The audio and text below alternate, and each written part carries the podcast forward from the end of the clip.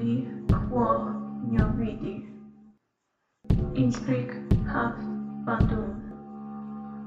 Infer fiam dum. Willkommen beim Liederfinger Podcast, dem Podcast über Leute, von denen wir nicht wissen, wie sie wirklich heißen, über Ereignisse, bei denen wir nicht sicher sein können, ob sie so passiert sind, und über ein Land, das gerne mehrere gewesen wäre. Mein Name ist Peter Singewald und dies ist die Geschichte des ersten sächsischen Königs und wie es so weit kommen konnte. Wie in der letzten Folge angedroht, erzähle ich euch dieses Mal von Arnulf. Oder auch Arnulf oder manchmal auch sogar Arnold. Stammt aus Karantanien, was heute Kärnten ist. Also vermutlich stammte er daher und zumindest regierte er da lange. Da ist es als Beiname gar nicht so schlecht. Immer noch besser als der Kahle, der Dicke, der schlecht Beratene oder die Wahnsinnige. Wie so viele Beinamen, die wir heute in unseren Geschichtsbüchern finden, ist auch dieser nicht zeitgemäß, weswegen es uns eigentlich auch egal sein kann. Für diese Podcast-Folge werde ich allerdings Arnolf von Karantanien verwenden. Erstens, weil in den Quellen Arnolf am häufigsten verwendet wird und zweitens, weil Karantanien nicht deckungsgleich mit Kärnten ist. Wer war also dieser Arnolf? Der Bub wurde um das Jahr 850 geboren, als erster Sohn von Karlmann, dem Sohn von Ludwig dem Deutschen. Karlmann war jener Sohn, der sich besonders dadurch ausgezeichnet hatte, dass er mehr Ärger mit seinem Vater bekam als seine Brüder. Es ist anzunehmen, dass Arnulf von unehelicher Geburt war, da Karlmann seine Mutter Liutzwind entweder noch nicht oder nie geheiratet hatte. Früher ging man davon aus, dass seine Eltern in einer Friedelehe gelebt hätten, aber inzwischen wird die Friedelehe, das heißt ein Eheverhältnis außerhalb der Kirche basierend auf gegenseitiger Zuneigung, als nicht historisch angesehen. Allerdings wird Arnulfs Unehelichkeit wohl nur in den Chroniken im Westfrankenreich erwähnt und er trägt einen guten karolingischen Namen. Wie wir schon in anderen Folgen gesehen haben, wurde unehelichen Kindern eigentlich nie der Name aus dem familiären Namenspool gegeben, weswegen wir so viele Karls, Ludwigs und Karlmanns bei den Karolingern haben. Der karolingische Namenspatron in diesem Fall ist Bischof Arnold von Metz und steht ganz vorne in der Ahnenreihe der Karolinger, was wieder für eine eheliche Geburt spricht, anders als bei seinen Verwandten Hugo und Bernhard.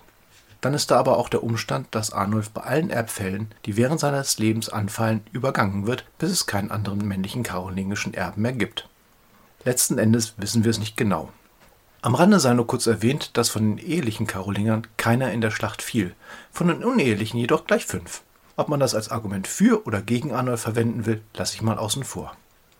Auch Arnulfs Geburtsort ist nicht ganz sicher. Ich meine, wir wissen, dass er in Moserburg bzw. Moserburg geboren wurde, aber wir vermuten nur, dass es sich dabei um Moosburg handelt, was in Karantanien liegt.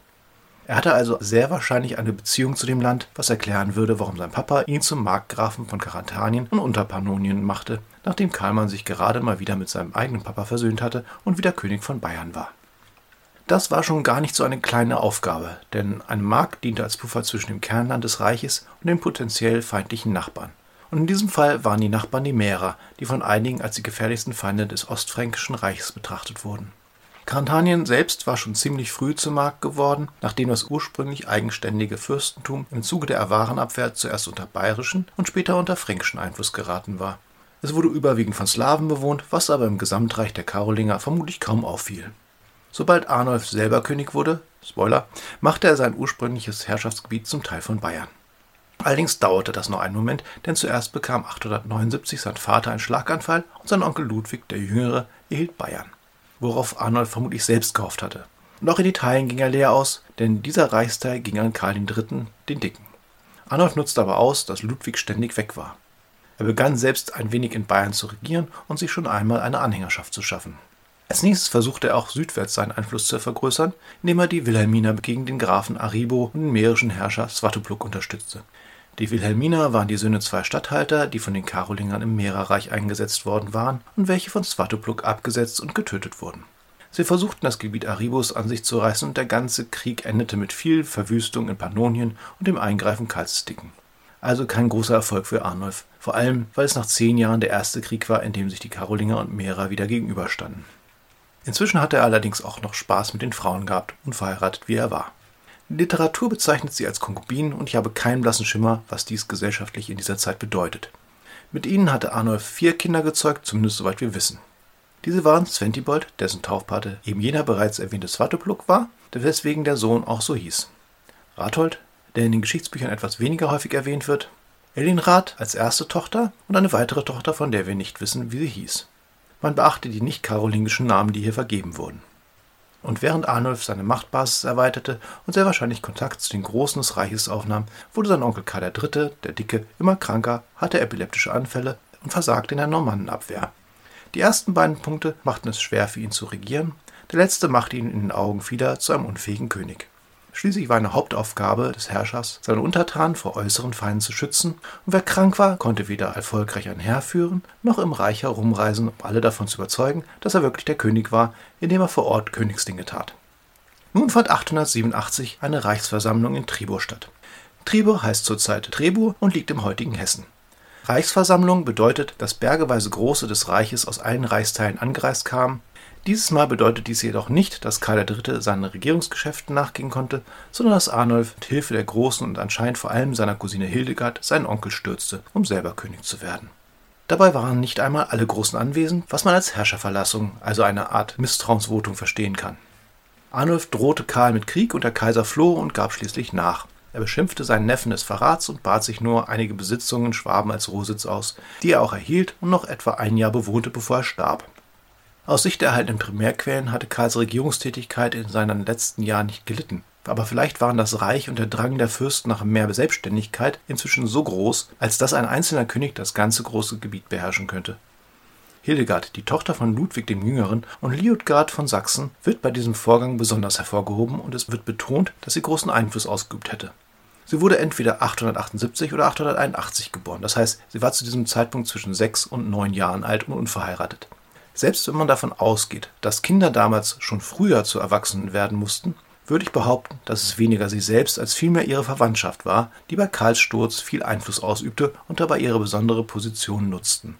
Denn Hildegard war zu diesem Zeitpunkt die einzige legitime, vollblütige Karolinerin im Ostfrankenreich, außer dem 50-jährigen Karl. Und selbst wenn sie nicht von allein Königin werden konnte, hätte sie jeden Ehemann zu einem legitimen Herrscher gemacht. Auch sie war bei der Aufteilung der Herrschaft von Karl III. übergangen worden und für sie wurden die Möglichkeiten auf Teilhabe an der Herrschaft aufrechterhalten, indem sie oder ihre Partei Arnulf bei seinem Coup unterstützte. Schließlich war Arnulf nicht verheiratet und hatte noch keine ehelichen Kinder.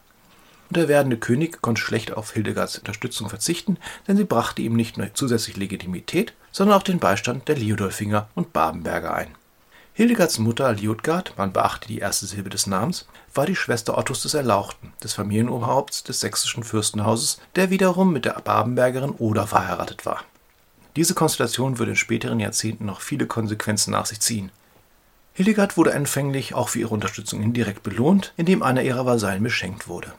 895 wurde sie dann aber von Arnulf des Treuebruchs angeklagt und im Inselkloster Frauenwörth im Chiemsee interniert. Es ist denkbar, dass sie tatsächlich an einer Verschwörung beteiligt war, weil sich ihre Situation dank Arnulfs Hochzeit und seines legitimen Sohns geändert hatte. Aber es ist auch denkbar, dass Arnulf sich einer möglichen Konkurrentin entledigen wollte. Auf jeden Fall bekam Hildegard später alles wieder zurück und starb an einem 3. März entweder 931 oder 932, womit sie alle anderen ostfränkischen, vollblütigen karolingischen Königsanwärter lässig überlebte. Nun könnte man meinen, dass Arnulf, der einen Kaiser gestürzt hatte, auch dessen Reich übernehmen würde. Weit gefehlt. Er übernahm nur den Herrschaftsbereich seines Großvaters, Ludwig des Deutschen. Zusätzlich sicherte er sich noch Lotharingien, während die westlichen Franken, Burgund und Italien ihre eigenen Könige wählten. Man könnte meinen, dass er aus den Fehlern Karls III. gelernt hatte. Darüber hinaus hatte er mit seiner Krönung zum König über das ganze Ostfränkische Reich mehr erreicht als sein Papa Karlmann. Man darf an dieser Stelle auch nicht vergessen, dass die einzelnen Gebiete des Reiches, das heißt Sachsen, Thüringen, Franken, Schwaben und Bayern, an sich immer noch eigene Völker beheimateten, die nicht mehr miteinander gemein hatten als mit den Friesen, Karantanern oder Burgundern. Vermutlich hatten die Ostfranken weniger ein Gemeinschaftsgefühl als ein Gefühl, dass die anderen noch ein wenig mehr anders waren, dass es für die Verteidigung nach außen nicht verkehrt war, auch mal Unterstützung erhalten zu können. Arnulf einigte sich bald mit den anderen Königen, die ihn als Oberherrscher anerkannten. Das hielt natürlich nicht ewig, aber fürs Erste hatte er Ruhe an dieser Front.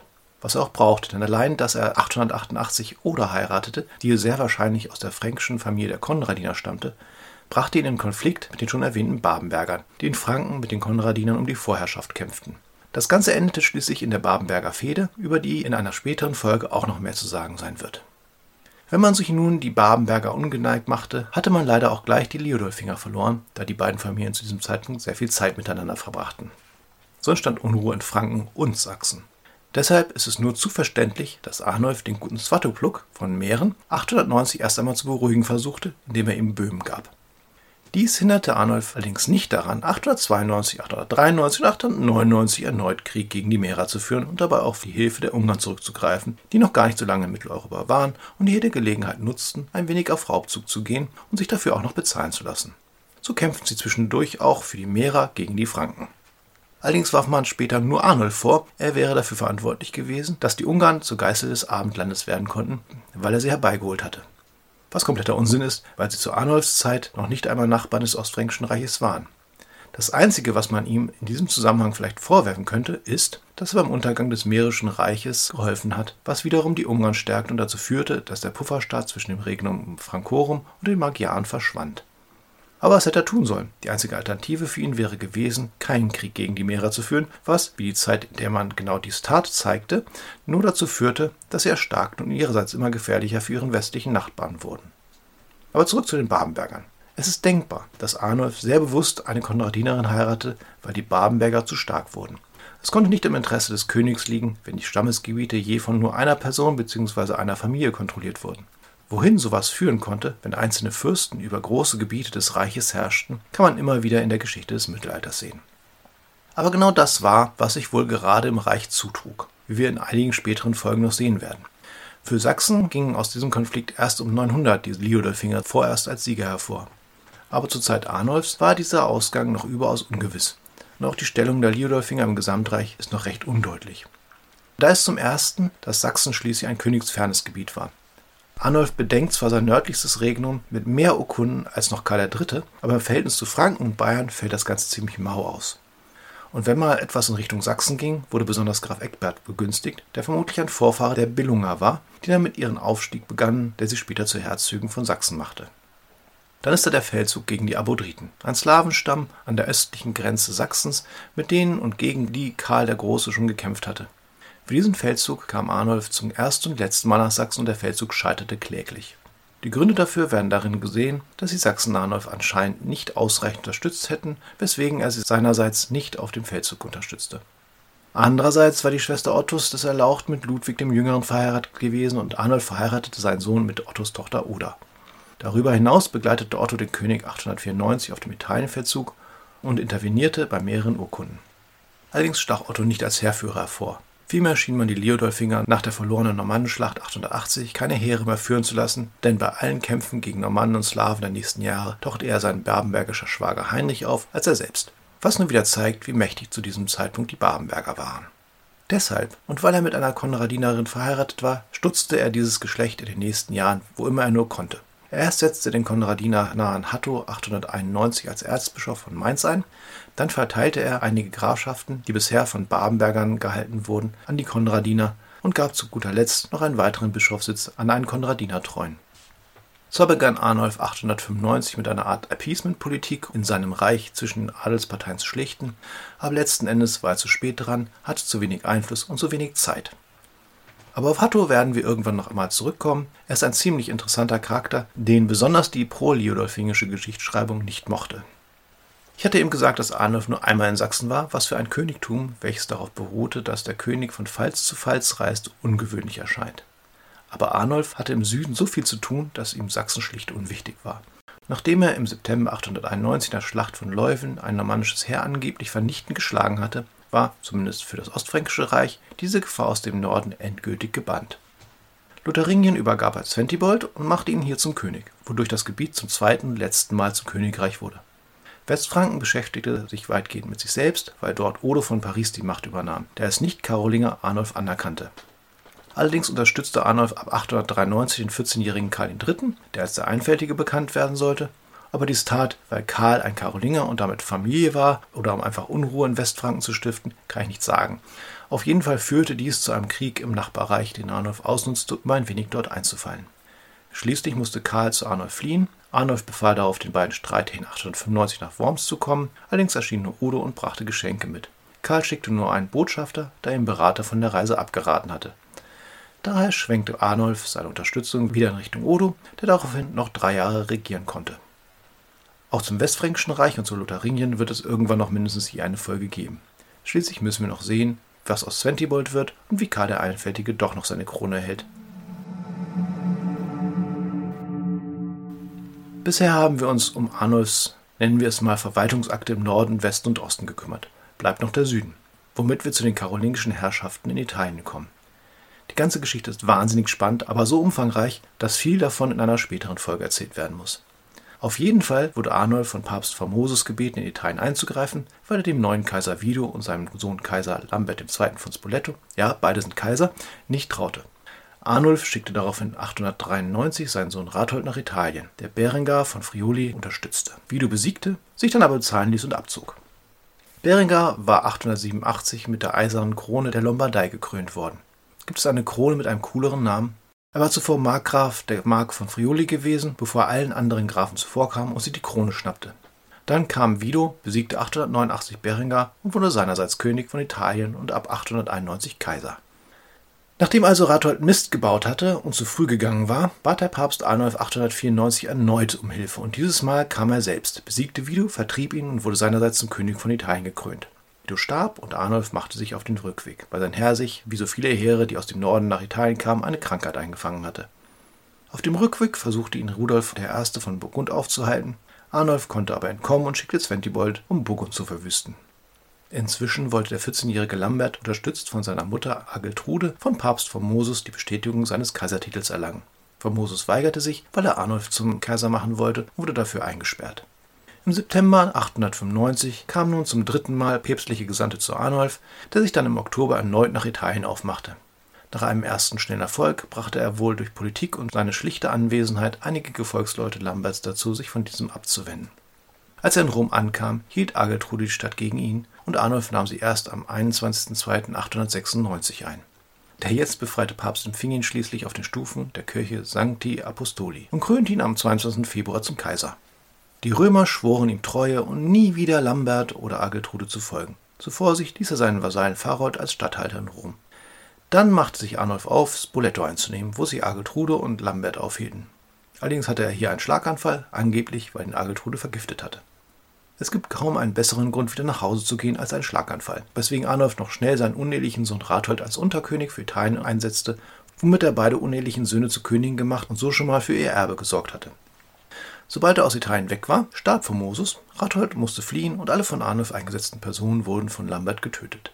Lambert wurde wieder Kaiser, seine Mutter sorgte dafür, dass ein ihr genehmer Papst gewählt wurde und es kam zu der berühmten Kadaver- oder auch Leichensynode, in der die Leiche von Formosus wieder ausgebuddelt und verurteilt wurde.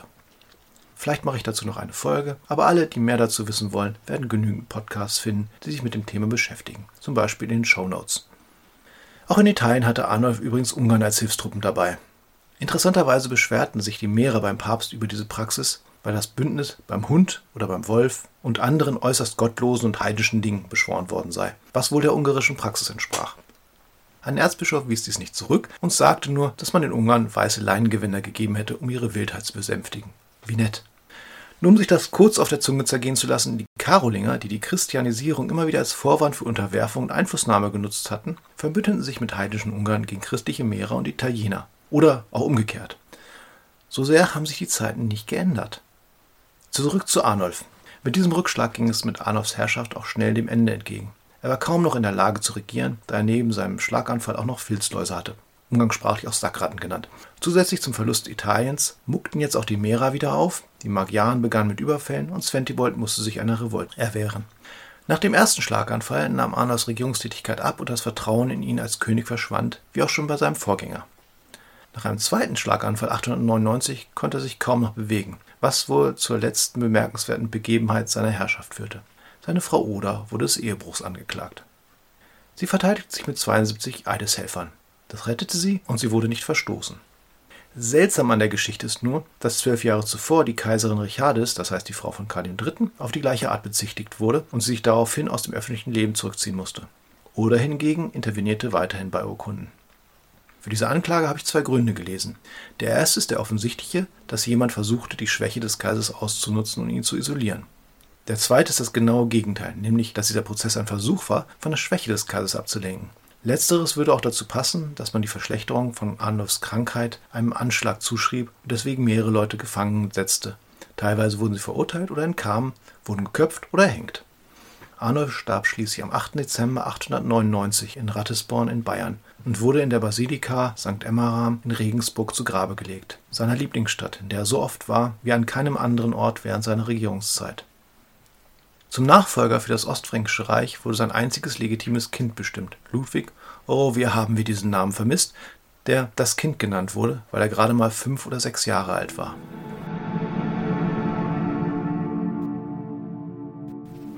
Man glaubte später, Arnulf wäre an Ungeziefer gestorben, das heißt bei lebendigem Leibe von Läusen gefressen, was man als besonders rufschädigend betrachtete.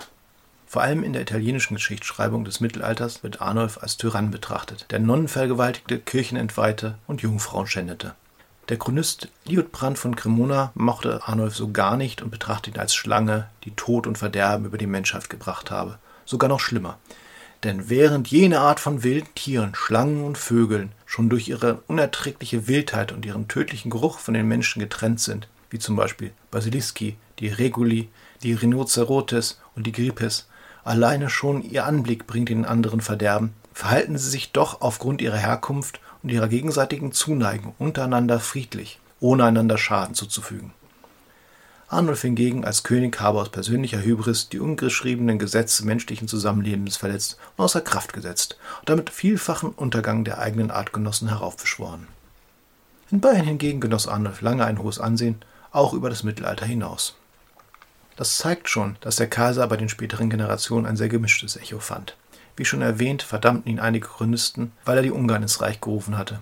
Andererseits sahen nationalistische Historiker in ihm den Herrscher, mit dem Deutschland seinen Anfang nahm, weil er die Teilung der karolingischen Reiche festigte, indem er nicht wie Karl der Dicke die Herrschaft über alle Gebiete beanspruchte und sich auf ein Teilreich beschränkte. Ich persönlich halte diese Entscheidung für sehr vernünftig, da die vorherigen Herrscher bereits bewiesen hatten, wie schwierig es war, mit der gegebenen Infrastruktur über so große Gebiete zu herrschen. Vor allem, wenn man nicht die vollständige Unterstützung der Großmütter besaß, die sich aber in den letzten Jahrzehnten ganz gut damit eingerichtet hatten, selber immer größere Stücke aus dem Herrschaftskuchen herauszuschneiden. Und natürlich ist es kompletter Unsinn, bei Arnulf davon zu sprechen, dass mit ihm Deutschland seinen Ursprung nahm. Das Ostfränkische Reich schien als eine eigene Instanz in Europa zu existieren. Wie aber die nächsten Jahre zeigen sollten, war es eine Gemeinschaft von einzelnen Herrschaften, die eher auseinanderstrebte, als auf eine Einheit hinzuarbeiten. Ganz davon abgesehen, dass in dieser Zeit niemand auch nur daran gedacht hätte, ein Reich als einen begrenzten Herrschaftsbereich mit einer nationalen Identität zu betrachten. Aber aus irgendeinem Grund scheint in vielen der Drang zu bestehen, einen Zeitpunkt oder wenigstens einen Herrscher auszumachen, mit dem Deutschland anfing. Für die meisten Herrscher der folgenden Jahrhunderte könnte man vermutlich Argumente vorbringen, warum sie die Gründer Deutschlands waren, was einem eigentlich alles dazu sagt, was man wissen muss. Was jedoch mit Arnulf begann, war, dass ein König des Ostfränkischen Reichs nur durch die Unterstützung der Mächtigen des Reichs auf den Thron kam, was den Übergang von den Karolingern zu Königen aus anderen Familien bald erleichtern würde. Außerdem führte sein Sieg über die Normannen dazu, dass in Sachsen Ruhe einkehrte, die von den großen Familien dazu genutzt wurde, ihre Position auszubauen und reicher zu werden, was vor allem die Liodolfinger weiter nach oben spülte. Auf der anderen Seite spülte Arnulfs Herrschaft auch die Konradiner weiter nach oben, was diesen schließlich einen König einbrachte. Für Regensburg bedeutete sein Tod jedoch, dass es seine zentrale Rolle im Reich verlor. Damit endet die achte Folge des Liodolfinger Podcasts. Es tut mir leid, dass er ein wenig später erschienen ist, aber das Leben hat manchmal andere Pläne. Nächstes Mal werde ich vermutlich ein wenig über die anderen Sachsen erzählen, die jenseits des Meeres auf einer Insel lebten. Alternativ schiebe ich aber vielleicht auch eine Folge über Aberglauben und Legenden ein. Für Kritik, Kommentare, Fragen und Anregungen bin ich unter felslöser.gmail.com oder auf der Seite des Podcasts Liodolfinger auf und auf Apple Podcasts zu erreichen. Damit einen schönen Monat. Euer Liodolfinger.